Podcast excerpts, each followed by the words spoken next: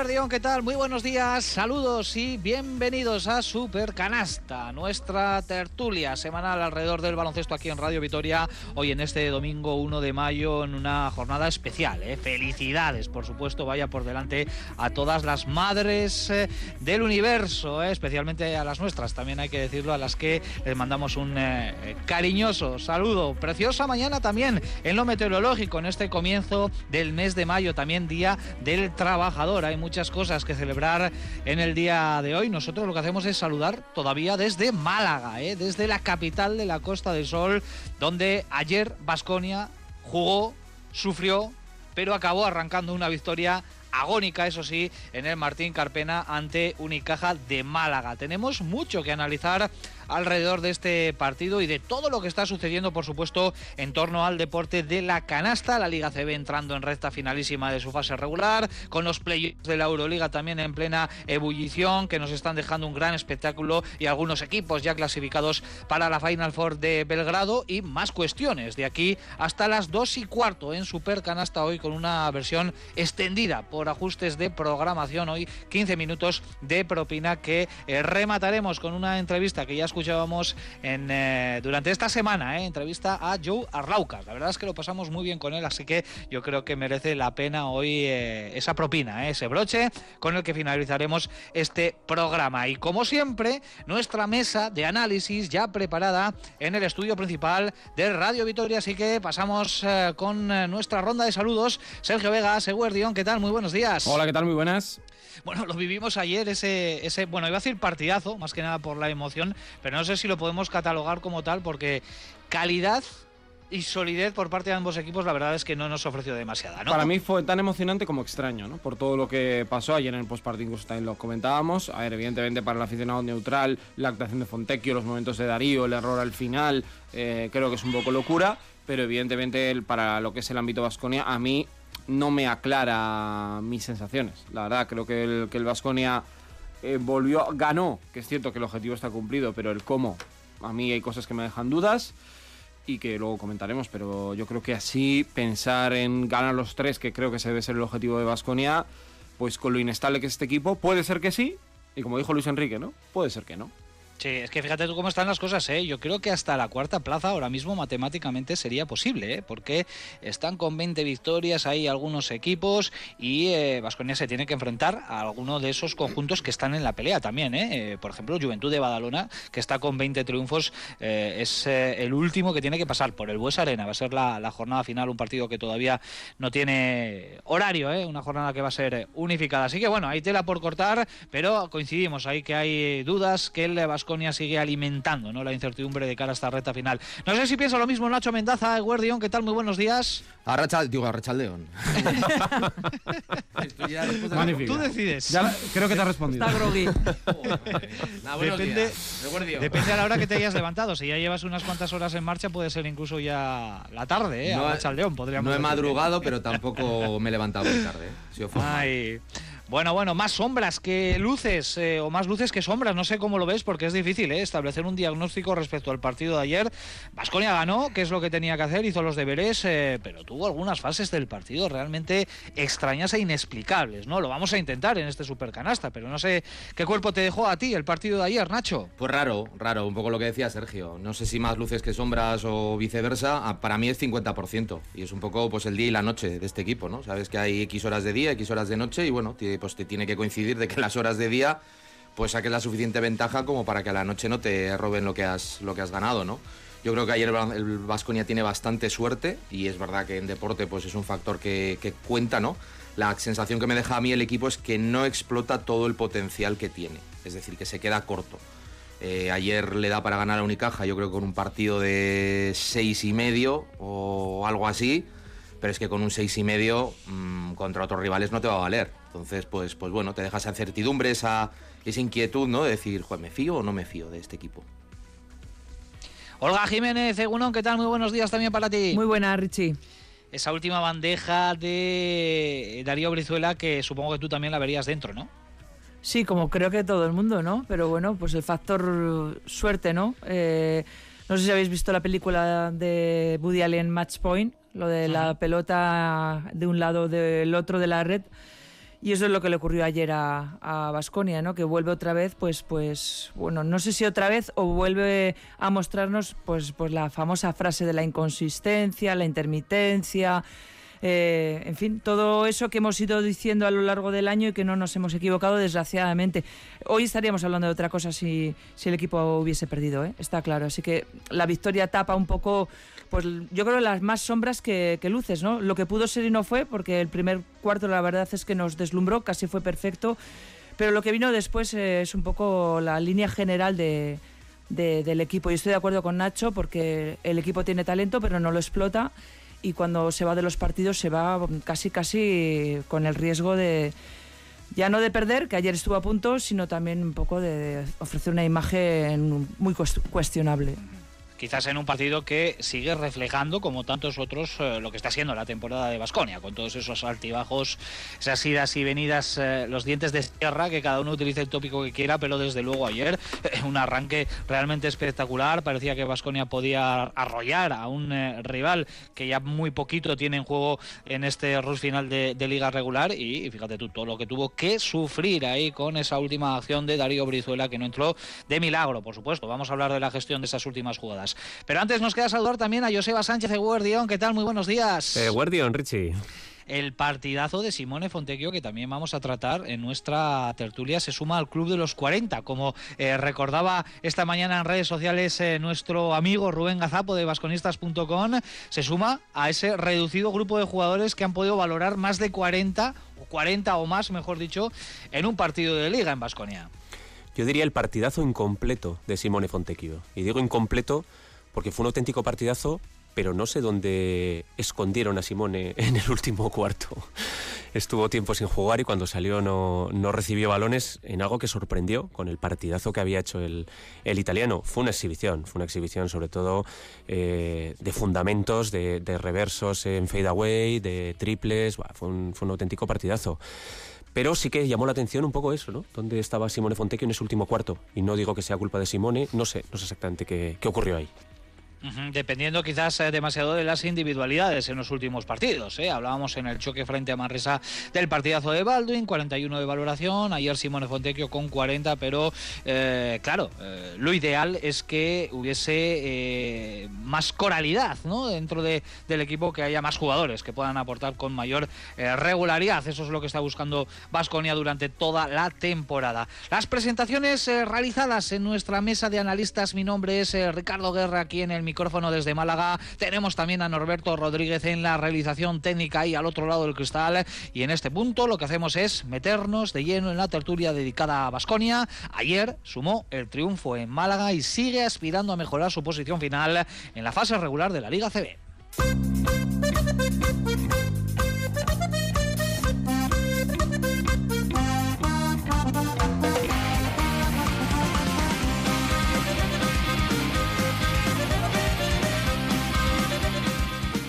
Lo dicho, con eh, muchísimo sufrimiento, con momentos incluso de zozobra y con esa pizca de suerte, porque Unicaja tuvo la última en manos de Darío Brizuela, que también hizo un partidazo, pero que falló lo más fácil, ¿no? Falló lo más sencillo, esa bandeja final que hubiese dado el triunfo a los de Ivonne eh, Navarro. Se salió esa bandeja y pese a la mala gestión de las últimas jugadas, Vasconia eh, se llevó una muy valiosa victoria para sellar ya de forma virtual la presencia en los playoffs y seguir aspirando a posiciones más altas de la clasificación a falta de tres jornadas para el final de esta fase regular. Así que compañeros, como siempre, eh, recogéis el testigo con unas primeras eh, reflexiones. Está claro que no fue una victoria demasiado convincente, muy poquitas lo han sido durante esta temporada, pero tenemos que coincidir, Sergio, por ejemplo, tú para empezar, que el valor es eh, incalculable para Vasconia de, ese triunfo arrancado ayer el Martín Carpena, ¿no? Sí, por supuesto, vamos, yo creo que por un lado hay que valorar lo que es la victoria, ganar fuera de casa, ganar una cancha como el Carpena, que por mucho que el Unicaja pues no esté en sus mejores años, sigue siendo un equipo peligroso, que tiene talento, sigue teniendo mucho talento, ayer lo demostró con Jaime, con Darío, Cameron Oliver, incluso Yannick Enzosa, que se le vio un fogonazo, eh, es un equipo que, te tiene que hacer daño y que Ivonne además conoce muy bien al Vasconia. yo creo que por un lado está eso, la opción real de que era ganando los tres mínimo eres sexto, lo cual yo creo que también ya es una gran noticia para Vasconi y un objetivo que se puede fijar que va a jugar una semana Euroliga porque va a tener partido sábado entre semana otra vez y luego ya jugar el fin de semana para cerrar esa temporada regular. Eh, Y por otro lado, para mí el cómo, que sigue siendo un poco el análisis que hemos hecho todos los días eh, aquí en, en Supercanasta o en las retransmisiones. A mí eh, este equipo me sigue generando muchas dudas, porque no sé lo que me voy a encontrar cada día que salen al campo. Y eso también me pasaba en 2016, pero en positivo, con James, Adam, todo esto estaba muy locos, pero sabías lo que ibas a ver. Ibas a ver fuegos artificiales. Aquí no sabes lo que te vas a encontrar. Eh, yo hay cosas que no comprendo. Por ejemplo, Simone Fontecchi hace 15 puntos en el primer cuarto, 15 en el tercero. Casualidad, puede ser, pero que no tires ni un tiro en el segundo cuarto, ni en el último cuando te estás jugando el partido, mm, permíteme que no lo comprenda. Eh, no entiendo eh, cuando tienes un jugador como Wade Baldwin, que es tan bueno como especial, que haya algo en el tercer cuarto que no le guste a Neven, que lo entiendo perfectamente. No lo vi, a mí no me llamó la atención en el campo, pero puedo entender que es algo que hayan hablado un tiempo muerto. Lo sientes penalizando al equipo en el mejor momento del Vascone, que recuerdo que es ese reprise que hace con eh, la canasta de Peters, los dos triples de Fontecchio, para luego dejarle ocho minutos fuera y que juegue el último cuarto enfadado, porque estaba enfadado. Eso sí, es culpa también de Baldwin, ¿eh? no todo es culpa de Neven, pero los jugadores son así también. No comprendo que llegue Yannick Betzel, que no lo ha hecho mal, pero tampoco diría que es un fenómeno, y descoloque a Matt Costello, que ahora va a jugar más de cuatro cuando su mejor momento ha sido de cinco. Y el final del partido, eh, más allá de la acción de Darío, que falla, pero es pura fortuna, no, no es porque lo hace todo bien, que no hayas hecho falta en el cambio que se queda Costello, que no tenías una falta por hacer. Que la última jugada sea un poco eh, de aquella manera, porque al final le pasa un balón a Stephenino que le tiró un castigo a Stephenino Wade Baldwin. Son cosas que a mí en mi exigencia con este Vasconia me las tengo que exigir. Es que creo que al Vasconia hay que pedirle a nivel de baloncesto que esas cosas sean más reconocibles y que siempre tengo la sensación de que el problema es que los jugadores no han escuchado, no han hecho tal. A ver, seguro, pues estos jugadores son tremendos también en algunas cosas, pero yo creo que el, que el entrenador también tiene algo que ver en eso y en algunas decisiones que toma, que ha dicho que son momentos puntuales, pero que Fontecchio, sobre todo el más llamativo, no tire ni en el segundo ni en el último cuarto cuando estás jugando el partido, es para mí incomprensible. Sí, yo la, como suelo hacer algunas veces comparaciones automovilísticas, a mí me parece que el, que ayer pues se saltó varios semáforos, pero tuvo la suerte que no le pillaron en ninguno y no le cayó ninguna multa.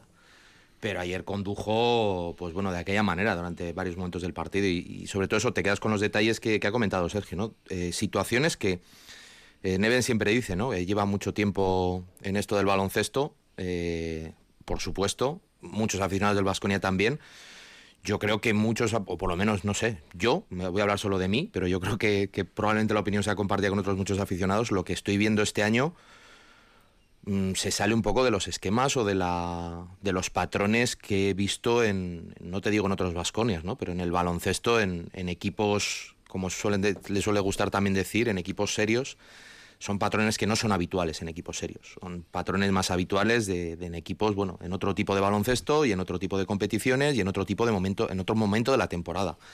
Y como se ve tan a menudo, que sales de un tiempo muerto, la jugada no sale, que cada final de partido, pues, bueno, es una moneda al aire en el sentido de que no sabes, no es, no, sabes muy bien qué esperar. ¿Quién se la va a jugar? ¿Baldwin? ¿Se la va a jugar Rocas? ¿Se la va a jugar Fontecchio? Eh, bueno, no te digo que siempre tengas que hacer lo mismo, pero es que ayer, ya te digo, el balón acaba en manos, creo que es de Inox, Inox se la da a Rocas, a Rocas le dan la cabeza, y luego la última jugada defensiva, cuatro segundos, dos faltas para hacer, Brizuela recibe prácticamente en medio campo solo. Con un cambio dado, porque la zona cambia siempre los bloqueos. Solo. Y tiene cuatro segundos, tiene más, bueno, no, ni los emplea todos para llegar absolutamente solo otra vez a la, a la canasta, ¿no? Y dices, bueno, pero ¿qué ha pasado aquí? ¿Qué estaba preparado? O que está preparado, en qué, estamos pensando. Que te puede pasar un día, pero la repetición alguna vez de despistes, de, situaciones que a mí, ya te digo, un poco eh, por, experiencia, ¿no? Dices, a ver, esto no se suele ser, no, se suele ver muy a menudo. Que el Vasconia lo repite y lo repita y lo repita tan, para mí tantas veces, pues es lo que a mí me genera, pues eso, cierta, cierta desconfianza. Yo creo que hay, hay ciertos, ciertas costuras del equipo que no están y yo creo que no lo van a estar y ahora mismo a mí me parece un Vasconia un equipo muy peligroso, eh, pero me parece un equipo de, Copa del Rey. Me parece un equipo de Copa del Rey. A mí me parece que un, este Vasconia a recorrido largo lo tiene muy complicado, porque me extrañaría, ojalá, ¿eh? que encuentre que haga el clic y todo funcione, pero yo lo veo con expectativa de un periodo muy corto de tiempo, muy corto de tiempo. Jo, yo permitirme que, que insista un poquito en el, en, en el, tema que estáis hablando de Neven. Eh, sinceramente estamos a final de temporada y no veo unos roles claros en este equipo. No sé quién es el base importante, no sé quién es el escolta importante, quién es el alero importante y sobre todo por dentro hay un Guirigay que nadie sabe quién es el, el jugador determinante por dentro, si tiene que jugar de 5 o tiene que jugar de 4. Eso, eso acaba en, en, ese pequeño caos que, que, hemos hablado aquí y que sinceramente sí que creo que es culpa del entrenador, porque yo creo que son jugadores de calidad y que hay que dirigir y ahora mismo no los veo bien dirigidos. No los veo bien dirigidos ni adelante ni atrás. No creo que sea un equipo que tenga adelante eh, las cosas claras y sobre todo atrás falla conceptos básicos. Porque bueno, vale que teníamos dos faltas por hacer, pero olvidémonos que tenemos dos faltas por hacer. Esa defensa, Darío Brizuela, es inaceptable. Aunque no vayas a hacer la falta, esa defensa es inaceptable cuando todo el mundo sabía que le iba a jugar Darío, además, porque estaba esperando ahí arriba. Incluso el comentarista de televisión dice: Ahí está Darío, que la va a recibir y va a ir en carrera a, a canasta. Lo sabía todo el pabellón que iba a ir Darío. Vale que no quieres hacer la falta, mal, pero por lo menos defiéndela. Es que no llegas a hacer la falta. El tema es que no llegas ni a tener la oportunidad de hacer la falta. Esto se une a la defensa también. Yo lo, lo dije la semana pasada y, y, y lo repito hoy. Esa, esa, inexistente defensa al pick and roll, que cada vez que nos hacen un, un bloqueo con, y continuación arriba, el equipo sufre muchísimo. Y a esa falta de roles definidos en ataque hace que este equipo no es que sea imprevisible, es que es un equipo. Pero no te da la tirasa de que los bloqueos directos regala el cambio. O sea, cuando quedan 7 segundos, 8, yo eso lo entiendo. Sí. ¿eh? Pero en el, en el, segundo 15 de ataque todavía tienes que regalar el cambio. Ya. Y descompensas al equipo completamente. Leven seguro viene aquí, nos da una explicación y es buenísima y yo diré, tienes toda la razón. Pero a mí me sorprende tanto porque lo que tú dices, Valencia, por ejemplo, te lo desmonta. Y el otro ya Manresa también, ¿eh? Sí. Ayer seguí viendo fallos de, situaciones de falta de comunicación o de no entendimiento. Hay alguna, por poner solo un ejemplo, ¿eh? hay una entre un pick and roll central entre no sé quién era de, de, Unicaja, pero le está defendiendo Rocas, con el pivot le está defendiendo Enoch, Rocas decide pasar por atrás, Enoch estaba ya cerrando el rebote. Eh, y luego se ve gestos que hacen como, bueno, pues ¿dónde estabas tú? No sé qué. A eso voy un poco también con lo de los automatismos, las costuras, dices, mmm, a ver, eso seguro que se trabaja en los entrenamientos y hay punto que dices, yo no sé, es falta de insistencia o falta de asimilación. Es decir, a ti a mí me pueden meter ahora un libro de mecánica cuántica y me lo puedo leer 20 veces, igual no me entra. No me entra. Y si hay, y si hay opción ahora, algo es de, de trabajar en los entrenamientos, ¿eh? porque hay un partido por semana, Olga, eh, y yo no sé si coincides ¿no? en, todas estas eh, lecturas, este eh, mare magnum de, de opiniones, de, de, reflexiones que nos han dejado los, los compañeros, la falta de, comunicación, la falta de automatismos, que quedó completamente reflejada en esas, en esas, dos últimas acciones, ¿no? La acción de ataque de Basconia con uno arriba que acaba perdiendo la bola de forma inexplicable y luego esa, esa defensa eh, por llamarlo de alguna manera, mmm, sobre Darío Brizuela, que no la metió porque, porque, vamos, porque el destino no quiso. No sé cómo lo viviste tú.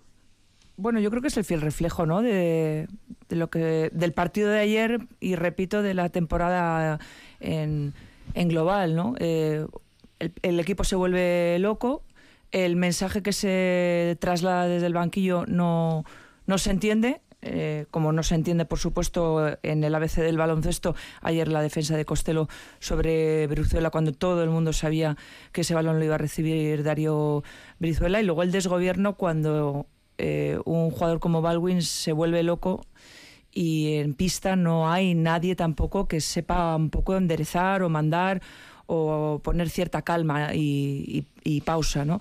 Eh, ayer eh, Baldwin, que, que es el, jugador que cuando manda, manda, eh, pues ayer no, no mandó por, por, diferentes circunstancias, entre otras pues porque estaba se había vuelto eh, loco y yo luego puntualizo también eh, pues jugadores como Granger o Marinkovic que se van con menos dos y menos tres de, de, de valoración, por ejemplo. Quiero decir que ayer el partido se saca un poco a, tirones y luego en ese último cuarto con un desgobierno pues pues que, que es un poco el fruto de pues eso, de la, de la temporada desgobierno en el que incluyo también al propio Noven Espagia que yo creo que se contagia también un poco de esta locura del equipo. No sé si los jugadores no entienden, no quieren entender o se contagian de tal manera que en pista pues se les va la cabeza y no, no tienen la capacidad para pensar eh, cuál es eh, el momento adecuado para eh, ejecutar ¿no? la, la, acción más, más correcta en, en, el juego. Además hay un tema con Vasconia eh, eh, perdona Nacho, Sí, sí. demasiado de, de las individualidades, porque estamos viendo que, que muchos partidos los saca adelante gracias a que hay uno o dos jugadores o, o tres como mucho eh, que completan muy buenas actuaciones, ¿no? Y los dos últimos partidos son fiel reflejo, pero esto es una tendencia peligrosa. Yo creo que ahí todos estamos de acuerdo porque el día que no aparezcan va a ser derrota segura. Sí, yo lo enlazo un poco con lo que iba a comentar, es el tema de la, de la rotación, ¿no? También un poco lo decía Joseba, de los roles, etcétera. Ayer, por ejemplo, Neven rota con nueve. Suele decir que le gusta jugar con 10, algunas veces ha hecho con 11, pero realmente productivos, productivos en los partidos está encontrando, yo creo que su, su abanico de posibilidades eh, se está reduciendo según avanza la temporada. Yo no sé si es un poco también fruto de la inercia, ¿no? Pues que de alguna manera el entrenador quiere asegurar las victorias porque el equipo las tiene que asegurar. Eh, y también qué, peso pueden tener los jugadores en el sentido de concentración, de mentalización, etcétera. Ayer vemos otra vez que cuando llega el segundo cuarto con el partido pues más de 10 puntos arriba, mmm, yo creo que la gente que sale del banquillo sale como el que el que entra a saludar el café de la boda. Bueno, pues hola, ¿qué tal? y tal, estás un ratito y luego te vas. Pero yo no les vi muy metidos. Y he estado mirando un poco, ayer se cierra el mes, los, lo que son los promedios de Vasconia esta temporada, eh, vamos, este, este mes de abril, y es que está jugando productivos, está jugando con seis. Y estoy hablando de Fontecchio, de Baldwin, de Peters, de Yedraitis, de Enoch y un poquito de Costello, que están por encima de los 10 de valoración. Son seis. Bueno, y Yedraitis de aquella manera también. Sí, pero está en ¿no? 11. Sí. Está en 11. Bueno, rebotea ayer el último cuarto. Más números que, que sensaciones. Exacto. Que juego igual. sí. Pero el último cuarto ayer por lo menos yo le vi que asume tiros, que roba algún balón, que, que se arriesga, que tira triple, que mete un triple. Bueno, es, es un tío con el que yo creo que, bueno, que de alguna manera puedes contar. Pero es que para, después de Costello, que además Costello se ha perdido varios partidos por lesión y está todavía renqueante, es que luego están, o sea, las valoraciones son Granger 3,1, Betzel que acaba de llegar 2,5, Marinkovic 3,6, Sedekerskis que ha jugado muy poco estaba en 7,2 y luego ya no hay nada. No hay nada. Ese es el tema. Mm, Y un poco referido a eso del tema de las rotaciones. Yo lo que no comprendo es que jugando un partido a la semana haya que sacar la rotación por... Esa hace un poco eh, ¿no? Que tenía el papelito. Un poco pues, que hay muchos entrenadores que lo hacen, pero luego no comprendo eh, por qué la segunda parte hacer un poco lo que él quiere, en la primera rota así. Si Fontecchio está bien, juega hasta que no pueda más. Tienes un jugador que está metiendo, ha metido 15 puntos en un cuarto, manténlo. O si lo quieres cambiar porque le quieres dar una oportunidad a Banja, a Granger o quien sea, si tú en dos minutos ya vas a ver cómo está un jugador. No estás, fuera y vuelve otra vez. Si es que da igual. Si es que dices, bueno, voy a jugar a tope porque me quiero jugar, me estoy jugando mi puesto. Yo también le entiendo a Neven, ¿eh? Bueno, pues voy a poner 33 a Wade, como hace Ataman, ¿eh? Esta semana ha sido un libro muy fácil, ¿eh? 34 para uno, 34 para otro y el resto se las apañen. Punto y final. Pero aquí hace una cosa muy rara que da la sensación que es más, voy a ver, voy a dar oportunidades. voy A... a ver, hijo, es que igual no le tienes que dar más que una oportunidad de dos minutos y se acabó si tú realmente crees que esto es así. Porque ahora mismo jugador de Vasconia puede jugar un partido cada tres días y cada semana puede jugar 35 minutos sin ningún tipo de, sin ningún tipo de problema. Ojo también a las rotaciones, eh, perdona Richie, porque claro, cuando tú te olvidas de un jugador y estás jugando cuatro partidos por semana, como ha tenido Vasconia durante mucho tiempo, bueno, tú sabes que todos los jugadores tienen su, su momento. Pero cuando tú te olvidas de un jugador y no vuelves a jugar hasta el domingo que viene y te vuelves a olvidar de ese jugador, eh, ese jugador entra en barrena. Y luego cuando lo quieres usar, a lo mejor ese jugador ya no está. Me estoy refiriendo a Tadas, me estoy refiriendo a los chavales, a Rayeste, a Kurux, que a lo mejor tú mañana los quieres sacar porque los necesitas, porque, porque se tuerce el tobillo Baldwin y a lo mejor no... A lo mejor no te responden. Sí, ese, debate quería, quería abrir. ¿eh? Has estado muy oportuno en este último comentario. Eh, yo sé, como siempre, por otra parte. eh, eh, pero sobre todo el tema Tadas, ¿no? Eh, es cierto que, que Rayeste y que Arthur Kurus también han desaparecido ¿no? de los planes de, las rotaciones. Pero el más llamativo es lo de Tadas, ¿no? Porque es ese jugador de los tres canteranos que sí que había demostrado, sobre todo eh, en la etapa de Dusko Ivanovic, que podía ser un jugador válido y él no está contento, lógicamente, eso hay que decirlo. Tadas eh, y su lenguaje corporal y sus gestos eh, y sus rictus eh, no es el mismo que hace unos meses. No sé cómo lo veis eh, por ahí, la situación de, de Tadas eh, Kerskis, porque sí que es cierto que da la sensación de que se ha frenado en seco la progresión de un jugador que apuntaba maneras y que apuntaba a hombre importante en este Vasconia. Fíjate qué curioso que ayer juega cero minutos en el partido que fue MVP la jornada. Es cierto que cabe vendrá algún es un contexto muy particular en el que jugó con siete, decidió morir con, morir de pie con los hombres que quería y tal, y todas esas cosas. Pero bueno, es curioso, ¿no? Yo creo, y además he sido de los primeros que he dicho desde el primer momento que podría darle oportunidades en otras posiciones, Neven está claro que es una cuestión deportiva. no me creo bajo ningún concepto eh, que haya ninguna cuestión más, pero es una cuestión deportiva. No le encaja por fuera, porque no ve una posibilidad de jugar con jugadores más altos. Por ejemplo, para igualar el rebote, que ayer... Ayer el último y el de Burgos, el del Madrid, y eh, cuando te venga Dornecan con Tenerife, y cuando te venga eh, el Madrid si te toca, o si... Ah, pues bueno, eso es otra teoría, ya son baloncesto. Eh, no lo ve de cuatro porque no tiene tiro exterior, esto es así. Eh, yo creo que no hay, pero es que no hay más. Y como de cinco le entry a Yannick Betzel, es lo que toca. A mí me parece que es muy justo comparado con otros jugadores que están jugando. Pero en la cabeza de Neven su estructura es así y vas y yo creo que va a ser así de aquí hasta final de temporada. Lo que tiene que hacer Tadas es entrenar, trabajar y esperar a que el año que viene, para mí con un nuevo entrenador, me sorprendería mucho que Neven siguiera, este es para otro superganasta, eh, ver si tiene una oportunidad porque para mí sí es un jugador válido. No digo estrella porque no lo es, pero sí es un jugador de equipo. Sí, a mí me extraña también, puedo, vamos, no me extrañaría pues un partido que no juega, pues porque estamos viendo un poco ¿no? qué tipo de rotaciones o qué tipo de enfoque puede tener cada entrenador. Bueno, pues hoy no juegas porque creo que hoy no encajabas, vale, perfecto. Pero ya esto me empieza a parecer ya una rutina, ¿no? de que Tadas no cuente. Y me extraña en el sentido de que, mm, estoy de acuerdo con Sergio, mm, Tadas no va a ser el, el, jugador que te saque el partido adelante o que te meta la última canasta o al que haya darle el último balón, pero yo creo que es un tío que contribuye. Y a mí me parece que este equipo además necesita perfiles de esos sacrificados, de constancia, de bueno, de no necesitar brillar, no necesitar mucho balón, porque veo otros jugadores que sí que necesitan balón y que quieren balón y que usan balón y que igual no están tan en tan buen momento. Y aquí estoy hablando, por ejemplo, de Jason Granger. Eh, los números de, de, lo que es el consumo de balón, y eso que lo ha descendido bastante, pero creo que es el, en el mes de abril es el sexto o el, séptimo en consumo de balón la productividad eh, es el último. Es el peor jugador de Vasconia en productividad en cuanto a posesiones. Pero no estoy hablando de estás en, entre un 0,80 y un 0,90, que puede ser unos números, bueno, no, no. Es que está en un 0,30. Bueno, eh, y puedes tener malas rachas. Pero bueno, pues igual hay que buscar de qué manera puedes ayudar al equipo de otra manera. Eh, yo creo que, por ejemplo, en eso Tadas lo tiene muy claro. Él sabe que tiene que ayudar en el rebote, en la defensa, en ser un poco pegamento. Yo creo que a este equipo pues le hace falta.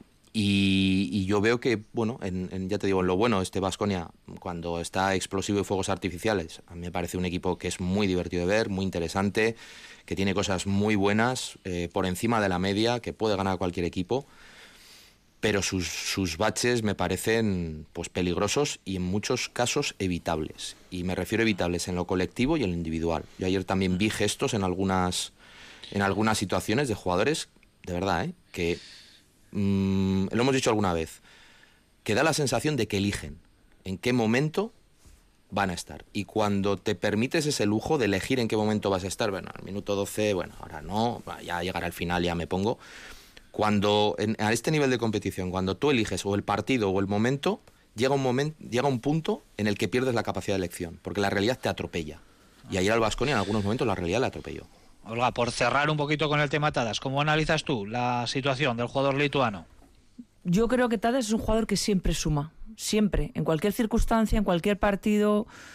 Mm, yo creo que hay un mm, problema para Neven de concepto, de, no saber dónde colocarlo y mm, él determina que prefiere sentarlo y darle opción a otros jugadores, pero para mí Tadas es el reflejo del carácter de este, de este equipo, de este equipo actual de este año.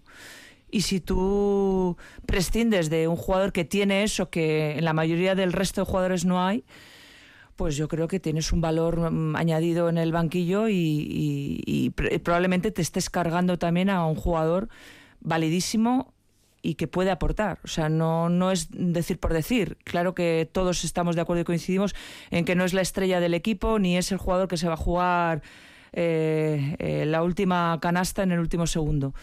O sí, igual en alguna ocasión, ¿no? Pero es ese jugador que te aporta, que te suma, que aprieta, eh, creo que en el rebote hace falta y es un jugador que ha demostrado que aprieta y que, como decía ayer, creo Neven, es una cuestión de deseo y por eso Unicaja nos, nos, nos suma 20 ofensivos, eh, rebotes ofensivos. Bueno, pues eh, yo creo que ante, ante la inconsistencia de otros jugadores, ¿por qué, por qué tenerlo en el banquillo? ¿Por qué no apostar? ¿Por qué no sacarle y a ver qué hace? ¿no? Porque yo creo que eso que Tadas en la pista eh, cumple siempre, siempre. Estará más o menos acertado, pero cumple siempre. Y es un peligro, ¿eh? porque, como bien decía Joseba, la temporada todavía eh, continúa y como, como hay algún jugador que tenga un problema físico, ¿cómo recuperas mentalmente este jugador? ¿Cómo lo recuperas viendo él pues que ahora mismo no, no tiene un sitio en el equipo? Sobre todo, y por cerrar ya esta, esta historia, porque ahora mismo estamos jugando un partido por semana y esto es cómodo. Te permite recuperar, te permite jugar, pero de repente, de la noche a la mañana, haces clic y pasas a jugar otra vez tres partidos por semana cuando llegue el playoff y ahí ya ahí no hay tanto tiempo para recuperar. Y a lo mejor necesitas algo más. Yo, Tadas es la, punta quizás porque era el que más jugaba. Pero es que en el saco de Tadas están también Kurux y, Rayeste, jugadores que han sido válidos en su rol para hacer ciertas cosas durante el año. Kurux con un rol importante durante muchos momentos de, de la temporada y ahora mismo han desaparecido. No es una situación eh, nada cómoda eh, para los tres canteranos en el fondo del banquillo, sin contar eh, demasiado. Ayer nada en el partido contra Unicaja para Neven Espagia. Bueno, vamos con temas más positivos, porque parece que con todo lo que estamos comentando, Vasconia va, va, colista y está extendido a, la ley. Tampoco es eso, ¿eh? Sí, sí, ayer se ganó. No, solo ayer, es que la, mejor racha de, del ACB, por lo menos en, en, lo que es la Liga ACB, la estamos viviendo ahora. Vasconia ha ganado seis de los últimos ocho partidos de la Liga ACB.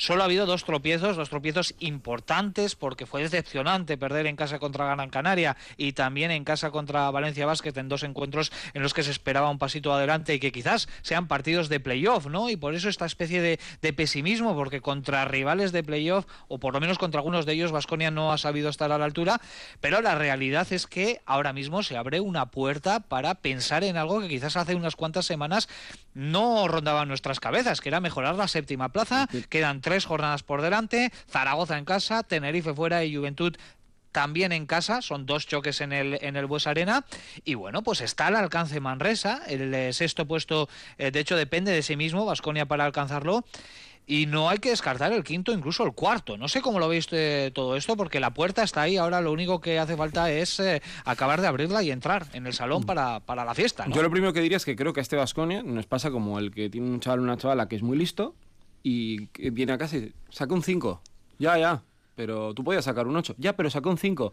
¿Con qué nos quedamos? ¿Con lo que dice él o ella o con lo que tú realmente ves de su potencial? Entonces, para mí su potencial, yo lo he dicho además del primer momento de temporada, creo que ser de los cuatro primeros. Que no te da porque consigues ganar todo y no llegas al último momento, bueno, ya entraremos en, los detalles. Pero esta Vasconia tiene que ir a ganar los tres. ¿Que los puede ganar? A mí puede ser que sí y puede ser que no es lo que me genera más dudas. Porque puede ser que a Zaragoza le ganes en casa, quiero ver el duelo contra Tenerife, que va a ser un duelo que incluso podría ser un cruce de playoff perfectamente, eh, y ver el final contra, contra Badalona. Tiene opciones y le ha vuelto a la competición a abrir una oportunidad fantástica que es evitar a Madrid o Barça tres partidos, que a mí, y además viendo yo creo la versión que hemos visto del Madrid en playoff, creo que ya se nos ha quitado la idea de que era algo, bueno, pues asequible, yo creo que el asusto lo vamos a dar, yo veo muy complicado esa circunstancia, y creo que Vasconia tiene que ir a por, a por todas. Y ganando los tres, de verdad, yo creo que la opción hasta de ser cuarto no es una locura si es capaz de recuperar a Verás. Yo creo que, que se vuelve a abrir. Dicen que los trenes solo pasan una vez, pues a Vascon este año lo ha pasado dos veces. Eh, yo creo que la semana pasada, eh, con las dos derrotas de Manresa y, Tenerife, es como que los rusos hayan ido de la Euroliga otra vez. ¿vale? Eh, los rusos han vuelto a ir de la Euroliga y Vasconia vuelve a tener una opción, dependiendo de él mismo, de acabar la temporada de una forma brillante. en, esa, en esa ocasión anterior perdimos en Mónaco, y en esta ocasión nuestro Mónaco puede ser Tenerife probablemente. Bueno, veamos si somos capaces de, a esta segunda agarrarnos. Eh, hay cosas que nos hacen ser eh, eh, poco optimistas, como lo que hemos estado hablando toda esta primera parte, pero Richie ha el dato. Hemos ganado seis de los ocho últimos partidos. Tenerife no está tampoco para tirar demasiados cohetes, está pensando en la, Final Four que tiene ahora en Bilbao. Bueno, yo creo que las, opciones están ahí. Eh, Juventud eh, no es el Juventud arrasador que empezó. Yo creo que a Juventud le ha hecho muchísimo daño tanto la lesión de Prochansky como la, perder el partido ese que pierde y que le deja fuera del, del Eurocup. Y ahora mismo, bueno, pues eh, Vasconia tiene ahí se han vuelto los rusos de la Euroliga. Vamos a ver si esta vez los, los pillamos. Sí, a Vasconia yo creo que le penalizó también un momento determinado las circunstancias, es decir, todo el tema del COVID, tal y como empezó el 2022. Eh, y ahora las circunstancias quizá le pueden echar una mano. Los equipos, pues bueno, con más carga de partidos, con, vamos a decir, distracciones u objetivos también importantes, lesiones, etcétera. Eh, y eso hay que aprovecharlo. Eh, lo que pasa es que a mí me deja también una segunda lectura de decir, ¿cuánto peso tienen las circunstancias en la trayectoria del equipo. Y eso es lo que a mí me genera inseguridad, ¿no? De decir, bueno, es que depende si llueve, si no llueve, si tal, si esto, si he terminado con la lavadora y me puedo poner esto, tal. Y, esa, y yo creo que es a lo que nos, a mí por lo menos particularmente, me cuesta acostumbrarme, ¿no? De, un equipo de decir, bueno, eh, de, tantas cosas que no puedes controlar que tienen tanto peso en, el, en, tu futuro. Eh, yo por eh, apuntar igual un toque más de exigencia. Se han ganado seis de los últimos ocho partidos, pero es que es la obligación de este equipo. O sea, no tenemos que estar aplaudiendo ni, ni echando fuegos artificiales, es que es la obligación de este equipo. A este equipo se le puede exigir más, creo que lo vemos eh, todos, el propio club, creo que la presentación de Wessel, el propio Félix Fernández dijo que se le podía exigir más y había que exigirle más. Y yo creo que la obligación de este equipo es ganar los tres partidos que restan. Y la obligación de este equipo es estar entre los cuatro primeros, por presupuesto, por talento, por historia. Y yo creo que esa exigencia se tiene que trasladar al vestuario de una manera seria. porque no es lo mismo jugar los playoffs con factor cancha. Efectivamente, es claro. lo tomamos como... No, no, no, es fundamental. Lo que pasa es que igual ahí tienes más presión. Sí, bueno, esa es otra. esa, es la, de que... Tirando de ironía. La incógnita es saber cuánto, cuánto le aprietas al equipo, a los jugadores, y cuánto cuánto malo supone eso, porque yo no sé hasta qué punto cuanto más aprietas este equipo, eh, pues, pues más presión, eh, a más presión se, se, someten, pues porque las cabezas de muchos de estos jugadores, por, por, lo que han demostrado, pues no, no, no están a un nivel de depresión alta, pero, y digo yo que viendo ya que están prácticamente, bueno, están ya en el playoff, si eso supone que, bueno, que digan, bueno, pues ya estamos, ¿no? A ver qué pasa, ¿no? No sé si alguien debe apretar más las tuercas y decir, no, no, no, señores, esto es la obligación de estar en el playoff, por supuestísimo, pero la obligación es estar entre los cuatro primeros, porque esto es Vasconia, esto no es un juego de a ver si estoy, no estoy, es una temporada con COVID, bla, bla, bla. A mí me parece todo ya excusas. Ya se acabado la Euroliga, ya tienes un partido por semana, ya tienes a todo el equipo al completo. No, la exigencia es estar entre los cuatro primeros. Bueno, pues veremos eh, qué pasa ¿no? en eh, estas tres últimas jornadas. Lo próximo para Vasconia, lo más inmediato será el próximo sábado, en seis días, frente a Casa de Mon, Zaragoza, un equipo que parece que está sacando la cabeza de eh, la cola de la clasificación. Tenemos 18 minutos para alcanzar las 2 de la tarde. Vamos a hacer una mínima pausa y enseguida regresamos para repasar lo que está pasando en la jornada 31 de la fase regular de la Liga CB y también hay que hablar de la Euroliga, porque ya tenemos dos equipos en la Final Four de Belgrado y otros dos los tendremos en muy poquitos días en esas dos eliminatorias que se han ido al quinto partido. Enseguida lo repasamos aquí, Supercanasta, Radio Vitoria.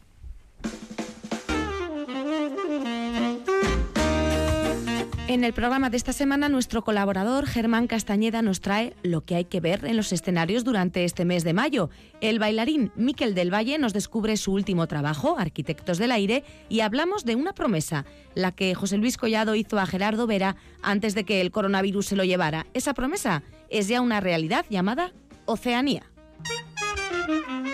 El último apuntador, los sábados a medianoche y los domingos a las 5 de la tarde en Radio Vitoria.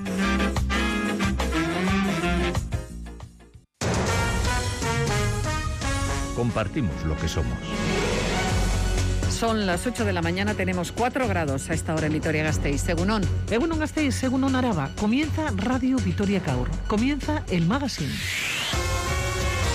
Una y media de la tarde a Ratzaldeon Álava. Muy buenas tardes, Gasteiz. Edición que nos va a llevar hasta las 7 de la tarde, tres horas de radio que si les parece comenzamos.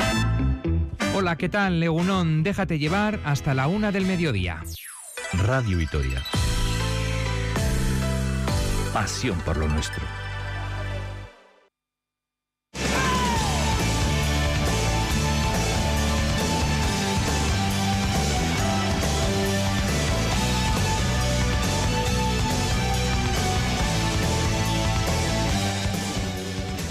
Jornada 31 en marcha desde ayer con esa victoria que hemos eh, analizado ampliamente aquí en Supercanasta, la de Vasconia por la mínima en el Martín Carpena frente a Unicaja de Málaga, pero que nos dejó en la jornada de ayer sábado otros tres resultados. La victoria de Lenovo Tenerife sobre Manresa 94-83, la de Valencia Básquet 81-76 sobre Andorra. Se complica mucho la vida el conjunto de Oscar Quintana, que lo está abordando en la Eurocup, de hecho está ahí en semifinales, pero que sigue ahí en puestos de descenso y una posición posición muy complicada en la Liga ACB y en un duelo entre dos equipos que están eh, también en esa zona caliente se impuso el COSUR eh, Betis 77-82 en Fuenlabrada, vaya reacción, ¿eh? el conjunto de Luis eh, Casimiro, que bueno, yo creo que han sido los últimos seis partidos, ha ganado cinco y está ya fuera y con colchón de, respecto a esa, esa zona roja. Tenemos dos partidos en juego ahora mismo en el Palau, el Barça le gana por 5 a San Pablo Burgos, 43-38 en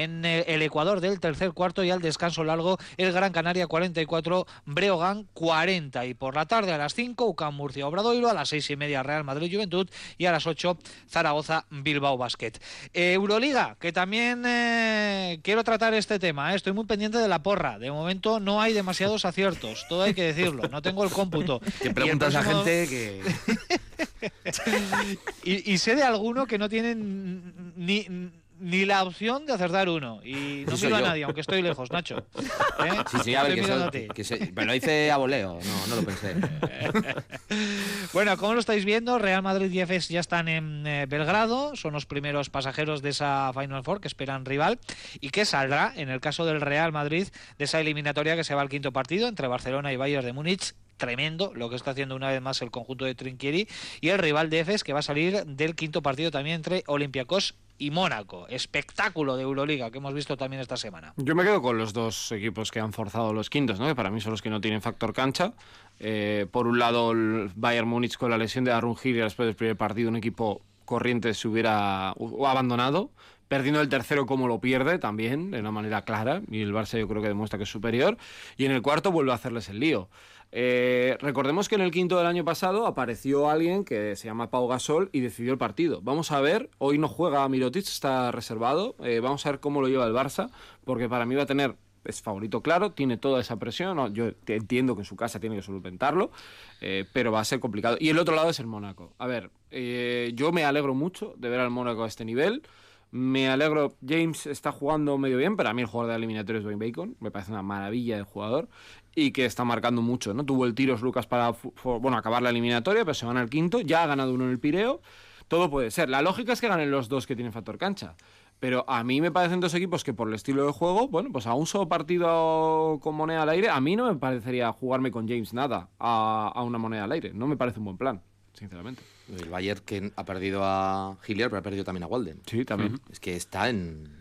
Vamos, con Sin lo bases. justo. Con lo, con lo justo. Sí, Weiler Bab, además, creo que ha sido esta semana, no sé cuándo ha sido la leída Trinquieri, que decía que él cuando fichan a Weiler Bab jugaba de 4. De cuatro, en Ludwigsburg. Y que lo empiezan a poner un poquito de 3, de 2, y que dijo que este año va, que lo iba a poner de 1. Ole, ole. El año pasado jugaba de dos, con Baldwin de uno y el de dos. Sí, sí. Entonces, pues bueno, a mí me parece un meritazo tremendo. A Mónaco es verdad, también le doy mucho mérito, pero más por el rival al que se enfrenta que por, que por su rendimiento, porque yo creo que Mónaco ha confirmado, sobre todo en la segunda mitad de la temporada, que era un equipo a tener muy en, muy en cuenta. Eh, tiene muchísimo mérito, obviamente, porque era debutante, un equipo totalmente nuevo. Eh, pero yo creo que ponerle contra las cuerdas al Olympiacos, este Olympiacos es bastante más serio que el del año pasado. ¿eh? Y a mí eso es lo que le hace, a mí me hace darle mucho valor a lo que está haciendo. Y tampoco me quiero olvidar del Real Madrid que ha pasado con la escoba, cuando todo el mundo le estábamos, le podíamos señalar con el dedo de bueno, tal, no sé qué, esto, lo otro. Igual, fase ciclo cerrado. Bueno, ciclo cerrado toma. toma Pues- ciclo, ¿no? Pues fíjate, yo me, déjame que me centre un poquito en eso del Madrid. Eh, dicen que, que lo que ha cambiado un poquito el, el Madrid fue una barbacoa en casa de Rudy. Eh, esto se lo he oído ya a dos, Richie, apúntate esto, a dos ¿vale? jugadores. Una cosa de supercanasta. Eh, Yo bueno, voy más eh, con palmeras y con rocas y cosas así. Bueno, no, dulces, Sí, es verdad. Se debieron de juntar todos y, y debieron decir, bueno, esto hay que, hay que sacarlo, lo tenemos que sacar nosotros, na- no va a venir nadie a ayudarnos y, y vamos a ponernos las pilas y sacar esto, esto adelante. Esto me recuerda también el- la, la- la bodega a la que fue Basconia mientras estaba jugando la Copa del Rey y que también es cierto que le cambió la cara a Basconia, ¿no? Muchas veces este tipo de gestos, bueno, pues ocurren y, Y, cambian esa, cosas. y en esa barbacoa hay lista de asistentes. ¿Quiénes estuvieron y quiénes no?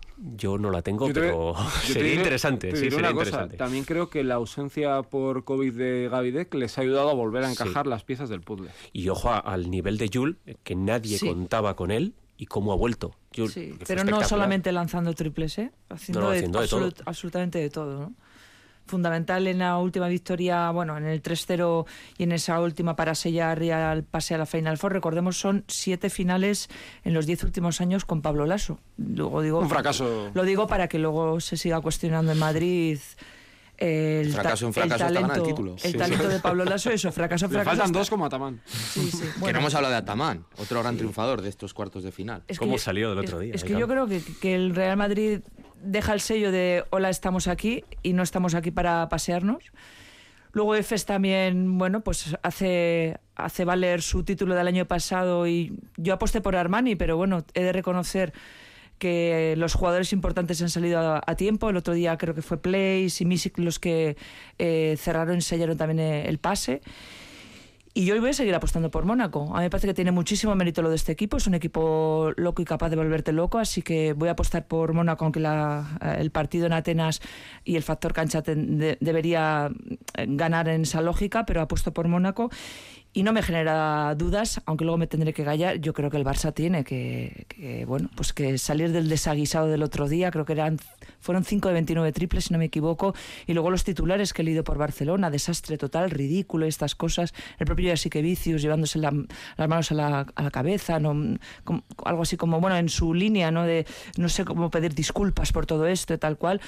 Bueno, yo creo que el Barça Sí, tiene que poquita- solventar, y- ¿no? Y poquita autocrítica, ¿eh? De También, Soraya sí que vicios también. cargando las tintas eh, contra los jugadores. algo Pero eso es habitual ver también, ¿no? el- Habitual, sí. el entrenador en, en- en todo esto, ¿no? Cuando llegan las derrotas, eh, hay que ejercer, ¿no? Un poco, eh, o hay que realizar ese ejercicio, me- mejor dicho, de, de autocrítica, que parece que Saras eh, lo tiene completamente olvidado. Nosotros lo que no nos olvidamos también es eh, de la cita para el filial, ¿eh? Este fin de semana en Santiago de Compostela, porque está buscando el filial de Basconia, quiero decir, está buscando una plaza en la fase de ascenso la Liga Les Plata, se está disputando la Final Four de conferencia en el pabellón Fontes Dosar. Ayer eh, consiguió el pase a la final, ganó 63-75 al filial del Obradoiro y en estos momentos está disputando la gran final frente a un conjunto guipuzcoano, pero con eh, toque gastistarra también, como es el Oinche, el Mondragón Universitate A, y está Huesa, y está Dani Lorenzo también. Bueno, pues ahora mismo acaba de arrancar el segundo cuarto y marcha por delante el Basconia. el conjunto de Fabián Tellez está ganando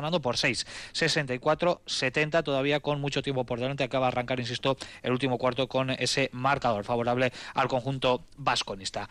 Nos quedan ocho minutos para las dos. Eh, venga, vamos porque tenemos eh, todavía cuestiones interesantes por delante en este supercanasta. La siguiente va a ser eh, la sección de Nacho Mendaza con los asuntos internos.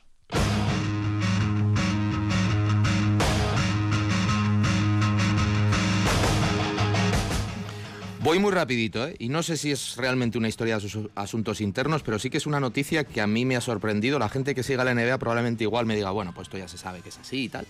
Pero me ha chocado mucho eh, que a los Phoenix Suns les ha caído una multa de 25.000 pavos, de 25.000 dólares, por no informar adecuadamente del estado de salud de Devin Booker antes del sexto partido, creo que ha sido. Creo que ha sido el sexto. Eh, debieron decir que estaba, mm, bueno, que no iba a jugar porque estaba lesionado.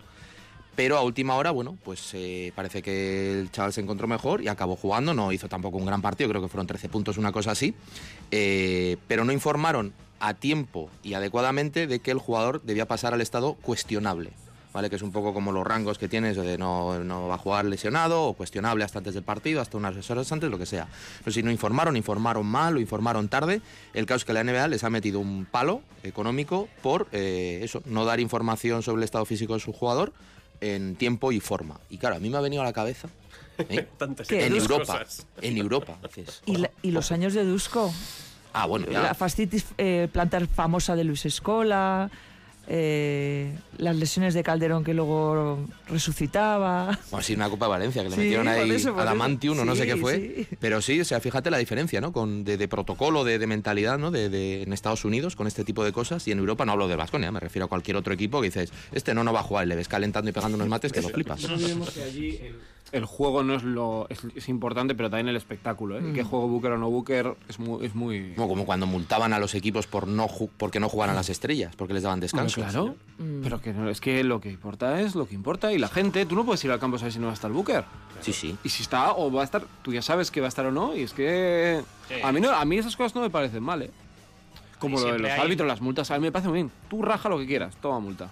Ya está, se acabó. muchísimos eh, intereses eh, económicos, sobre todo de tema de, de marketing, también eh, cuando los grandes equipos de fútbol también se van a eh, se desplazan ¿no? a jugar eh, eh, torneos de, de pretemporada también por contrato. Hay jugadores que tienen que estar allí, si no, luego pues no cobran ¿no? el dinero pactado. Es una situación que se produce en el mundo del, del deporte. Bueno, pues los asuntos internos de Nacho Mendaza que nos trae asuntos de la NBA, una NBA que sigue adelante con sus playoffs y la última hora nos la trae como siempre aquí en Super Canasta Sergio Vegas.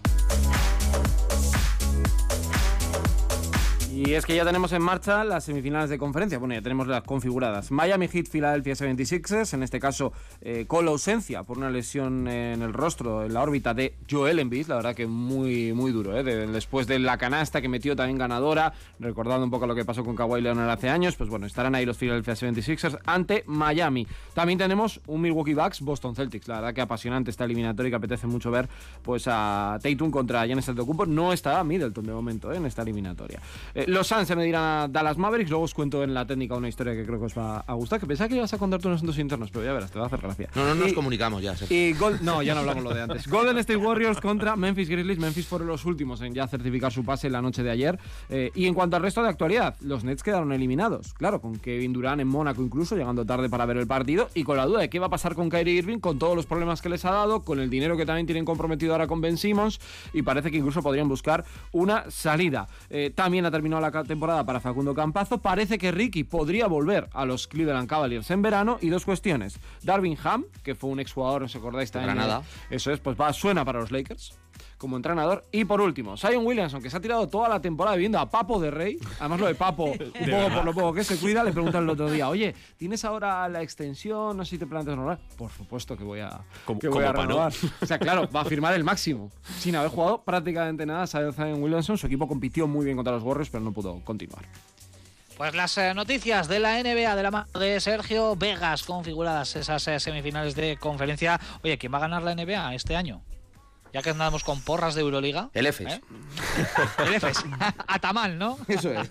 A mí me gustaría que los Suns, sinceramente, que es un equipo que ha llegado varias veces, pero es que Boston, por ejemplo... Boston. Yo es que soy de los Celtics. Los Warriors, también me, los muerte. Warriors también me apetecen mucho. A mí Memphis me parece una fiesta. El mate del otro día ya Morán es una barbaridad. Eh, bueno, hay varios Vaya equipos. póster. No, no, es tremendo. O sea, hay varios equipos. Yo creo que este año está muy abierto. Yo digo los Suns sobre todo porque el año pasado también llegaron y, y les falta un poco. Y Chris Paul, que es un poco a veces el rey de la media distancia, un poco el Baldwin ¿eh? de, de la NBA, eh, también le falta ese anillo para entrar en la historia. Un Chris Paul que hizo 14 de 14 Sí. el último día. Sí, sí, tremendo.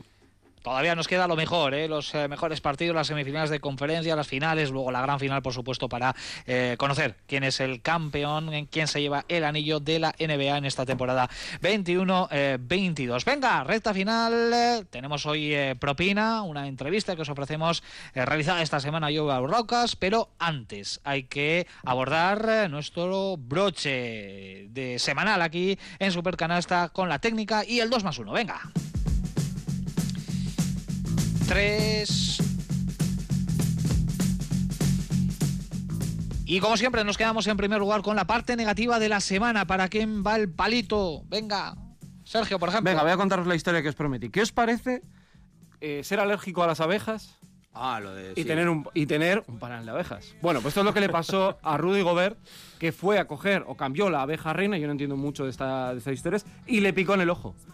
Y tuvo problemas, porque se le hinchó y lo salió en Instagram. se le puso como una no hay Eso- por dónde cogerlo, pero es que incluso la NBA debería Pero es que multarlo. Rudy Gobert no es el más listo de la NBA, ¿eh? No, O sea, no, ya van, no. ya van varias. No, no, pero es que esta es. O sea, eres alérgico a algo, no tengas Madre negocio, o si Hay lo que tienes, no preguntarle- participes. a nuestro apicultor de cabecera, Claro. eh, Edu Fernández de LZ, eh, que estará ahí seguramente escuchando y que alguna clave nos podrá, nos podrá dar. Desde luego suena bastante a responsabilidad esto que comentas. Eh. Es que claro, te prohíben montar en bici, pero si eres alérgico a las abejas, no te puede, Claro. te puede picar. A ver, no hay por dónde cogerlo. Pues de los Hornets. Venga, más técnicas por ahí. Pues yo se lo voy a dar un episodio bastante feo que no ha pasado aquí, ha pasado en Uruguay. Eh, un jugador, Teo Metzger, no sé si lo pronuncio bien, eh, ha sido procesado sin, eh, bueno, sin, presión pre- sin prisión preventiva por eh, un abuso sexual a una chica de 20 años que por lo visto se produjo hace, hace dos años. El tema pinta bastante mal, pues para- la acusan y bueno, ya te digo que la acusación eh, parece que está bastante sustentada y el chico puede tener bastantes problemas por eso, por, por un delito y un, y un episodio que bueno, que, que es bastante, bueno, no sé ni cómo calificarlo, ¿no? Pero bueno, que estas cosas siguen, siguen de vez en cuando salpicando el baloncesto. Pues yo a todo el lío de plataformas en las que se puede o no se puede ver las, eh, los cuartos y las semifinales de la Liga Femenina Endesa, nadie sabe nada o todos nos liamos mucho, así que yo aclaro que hoy la primera semifinal entre Cadillac y Perfu eh, se puede ver por Twitch a partir de las 7 menos cuarto y por Teledeporte a las 8 el Girona Valencia, para que nos vayamos centrando. Pues yo mi técnica va para el CSK de Moscú que dio permiso a sus jugadores americanos para que eh, saliesen de, Rusia y para que firmasen por otros equipos. Y esta semana manda un comunicado muy feo a Joel Bolomboy, que, que se tiene que incorporar y que si no tendrá una multa muy fuerte. Joel Bolomboy ha, ha respondido también en redes sociales, criticando muchísimo a Chesca de Que Bolomboy es ucraniano, no, no Nacionalizado ruso. Sí. Y ha sido muy feo. La verdad es que yo creo que el Chesca debería de, reflexionar en ese sentido. Venga, Joseba, tú mismo, el 2 más 1. Pues has indicado tú antes lo que está ocurriendo ahora mismo entre Oinche y Vasconia. Todo eso no hubiera ocurrido si Martín Buesa el otro día no hace 9 de 9 en triples para meterles en, la Final Four. O sea que mi 2 más 1 para Martín Buesa. ¿Son vergas? Sí. Pues yo para todas las madres y para las madres deportistas que luego han reiniciado el deporte y que realmente han tenido un rendimiento extraordinario y muy en especial a mi madre, por supuesto. Pues yo se lo voy a dar a Sarunas Marchulenis, porque está ahora mismo ayudando a Alexander Volkov a eh, sacar niños de la academia de Alexander Volkov, de baloncesto que tiene en Ucrania, eh, y los está acogiendo, pues bueno, como está pudiendo, no en plan Hotel Rich, pero bueno, eh, les está dando cobijo, les está intentando, pues bueno, proteger, ¿no? De las atrocidades de la guerra eh, pues, pues bueno, por, por, esta vía, ¿no? Por la vía que tiene todavía el contacto con Volkov, que fueron compañeros muchos años de, la selección rusa en aquel. Pues yo me voy a quedar con Oscar Quintana, que es cierto que pierde ayer contra Valencia compitiendo bien, pero que está viviendo una historia realmente extraña y que da la sensación de que buen rollo les está dando y que ha hecho cosas por lo menos interesantes para Andorra, vamos a ver si le da para salvar al equipo, pero los tiene en una semifinal y como Atamán a dos partidos de jugar la Euroliga. Pues con el buen sabor de boca de estos eh, dos más uno, yo solo voy a dar a Málaga, eh, que sigue siendo top cada vez que llego por aquí. La verdad es que me encuentro como en casa con esas palmeras gigantes, con el detallazo también de la loca gigante que no lo había probado de Alejandro Arteaga, del porterazo de la Liga eh, Genuine del Málaga, al que le mandamos un saludo, porque es un oyente muy fiel de este programa. Así que lo vamos a dejar. Yo había oído que esa palmera iba a llegar aquí a Supercanasta. Ya, ya. Sí, sí, lo Ya, ya, ya. ¿Os acordáis de la primera? Es que hay unos kilometritos, ¿eh? Desde Málaga hasta, hasta Vitoria. Pues, ¿eh? coges un coche, un, convoy o algo. Bueno, compañeros, un globo. muchísimas gracias. Un abrazo. Les dejamos en estos últimos minutos eh, de Supercanasta con la entrevista que hemos realizado esta semana a uno de los jugadores que nos dejaron mejor recuerdo vistiendo la camiseta de Basconia. Se pasaba hace unos días Joe Arlaucas por estos micrófonos. Así que lo dicho, la propina de Supercanasta hoy para Joe Arlaucas en esta entrevista realizada por Rafa Munguía y por un servidor aquí en Radio Vitoria. Hasta el próximo domingo, más deporte a las dos y media aquí en la Radio Agur.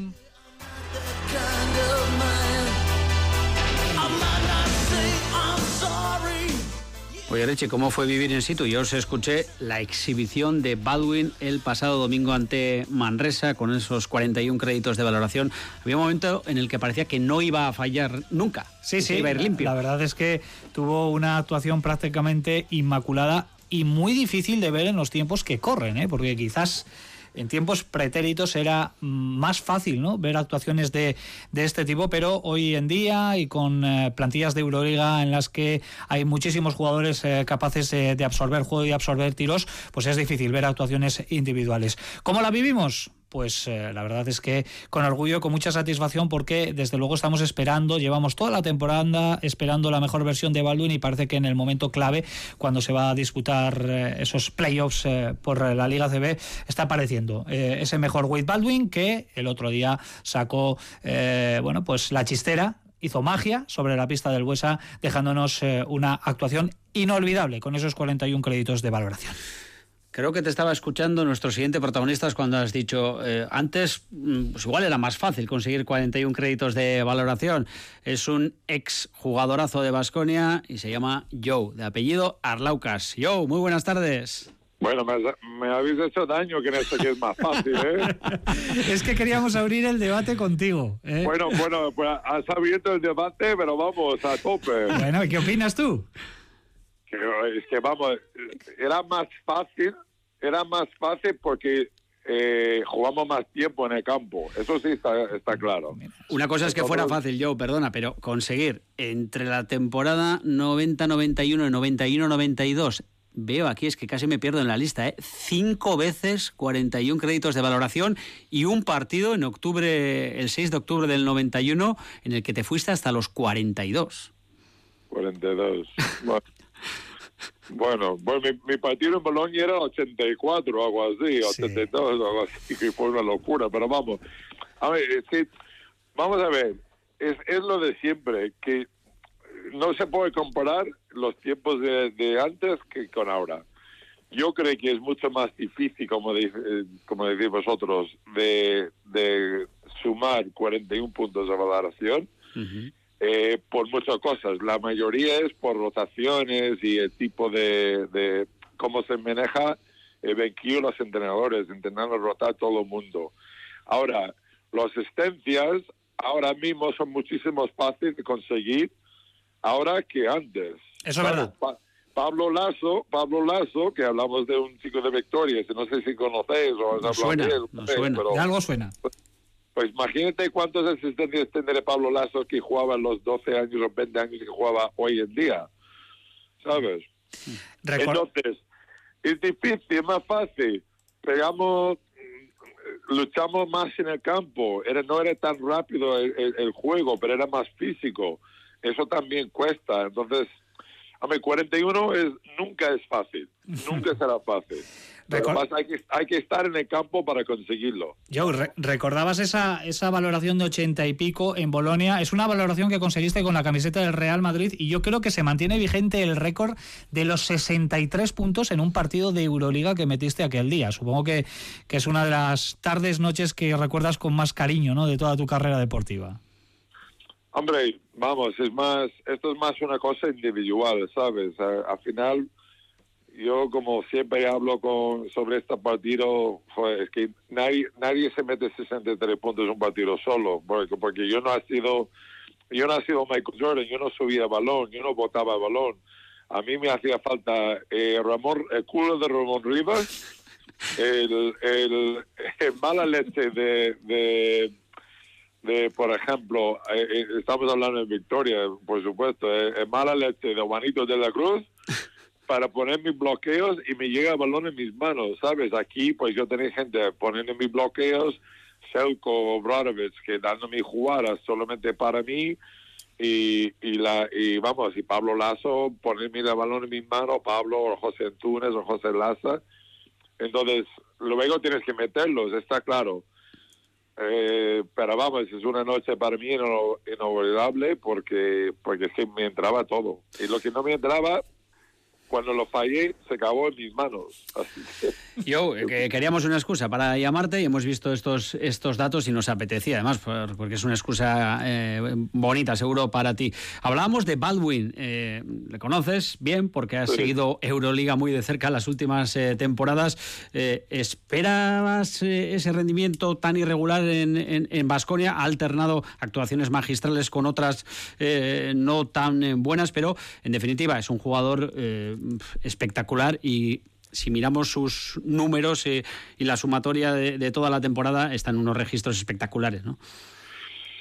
sí, a mí, a mí me tío con muchísimo talento. Eh, eh, yo, los tres o cuatro veces que yo lo he comentado un partido en Victoria, hablé con la gente, que todo el mundo que está baloncesto ahí, ya lo sabemos, pues hablaron un poco de esto, que es muy inconsistente, es que no es, no es el mismo jugador todos los días, que no sé qué.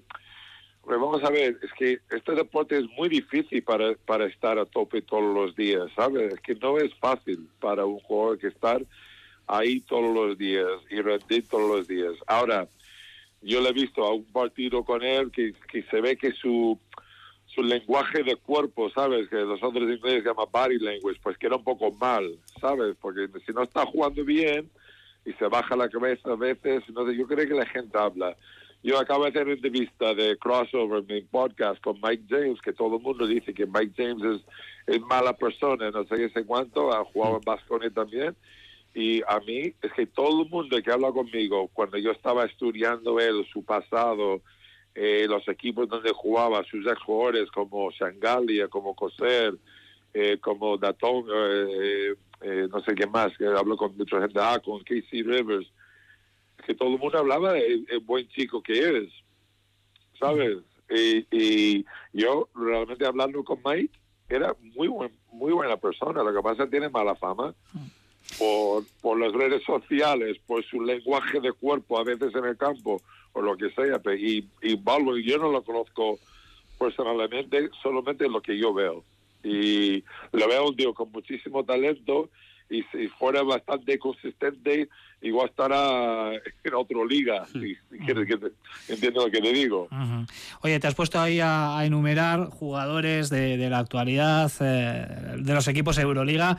También hay que tener en cuenta el nivel, el nivel de exigencia cada vez mayor que tiene esta competición y tú además eh, un tío que la sigue muy de cerca, que la comenta, que eh, está en contacto con todos esos protagonistas. ¿Ves normal que a equipos como Vasconia, como Zalgiris, otros conjuntos que otros años estaban un poquito más arriba, ahora tengan más problemas para poder competir y estar eh, entre los ocho primeros, por ejemplo? Vamos a ver, equipos así, Zalgiris, Baskonia, eh, eh, estos equipos van a tener un año bueno y unos años malos, ¿sabes? Es que es lo que hay. Cuando tienes este tipo de presupuesto, pues no tienes no tienes para comparar con, con bueno, lo que era Chesca antes o con Fenerbahce o estos. Y, y luego los equipos buenos, como Fenerbahce también, baches como ahora, que no están que no están jugando tan bien o como Panathinaikos por ejemplo. Y esto yo creo que es un poco como el NBA es que ya tienes equipos los, los Celtics de toda la vida los Lakers este año pues los Lakers ni meten los playoffs. Entonces eh, eh, es que la gente cree que año tras año es muy fácil de llegar y todo el mundo tiene que llegar pero que no es así es que es normal que Vasconia que está eh, seis años o siete años sin llegar a Final Four a veces lo que pasa es que ya sabes cómo somos en Victoria, que un año que llega a Final Four, ya parece que van a llegar todos los años, y, y no es así.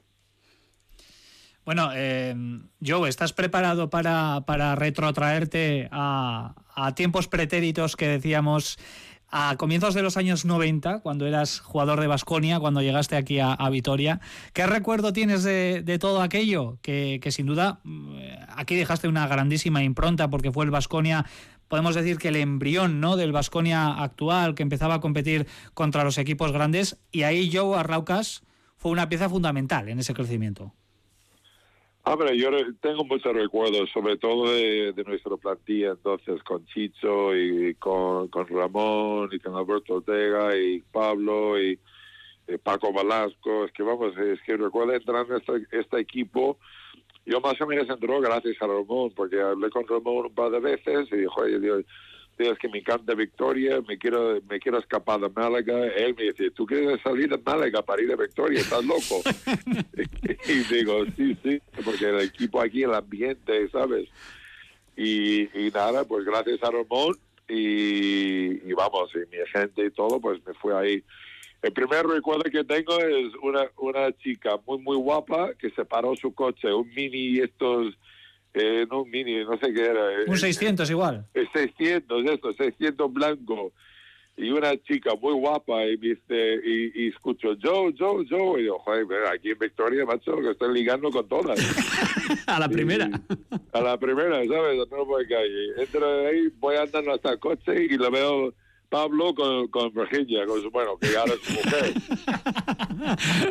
y, y Pablo está en el coche, y, bueno, el, el pasajero, y digo, pero, dice, ¿qué pasa, tío? Digo, hostia, no me puedo creer, yo, yo pensé que me iba a ligar con esta niña. Eso lo habrás comentado con Pablo seguro, ¿no? Alguna vez.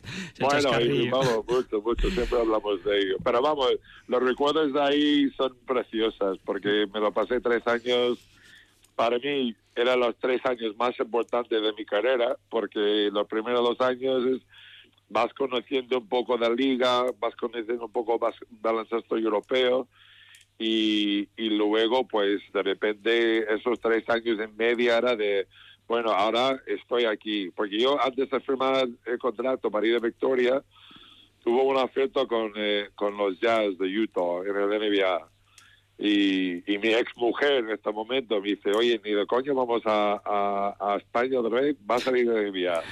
Y yo digo, no, no, no, yo estoy ya cómodo en un sitio que tengo un contrato de dos años y me quiero ir a focar en, en, esto. Entonces, te sigue diciendo, estos tres años, quizás en, en Madrid gané títulos de Euroliga, etcétera, etcétera, pero esos tres años para mí como jugador y para como persona ha sido los mejores tres años de mi vida.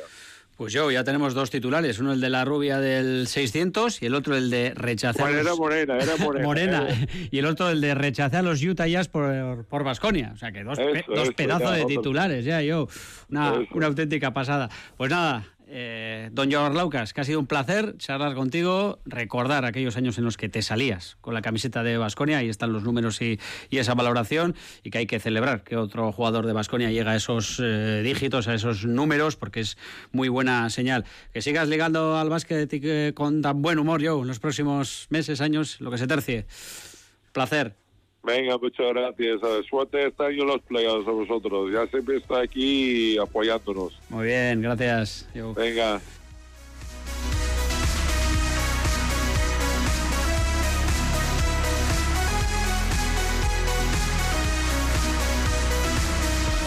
Now you shape the liquid wax, feed it out with product cracks. Sweet devotion, my delight. Oh, you're such a pretty one. I'm the naked threads of flesh and skin will tease me through the night. Now I hate to leave you burn If you leave me, I'll be there. Don't you ever let me down. Days by careless words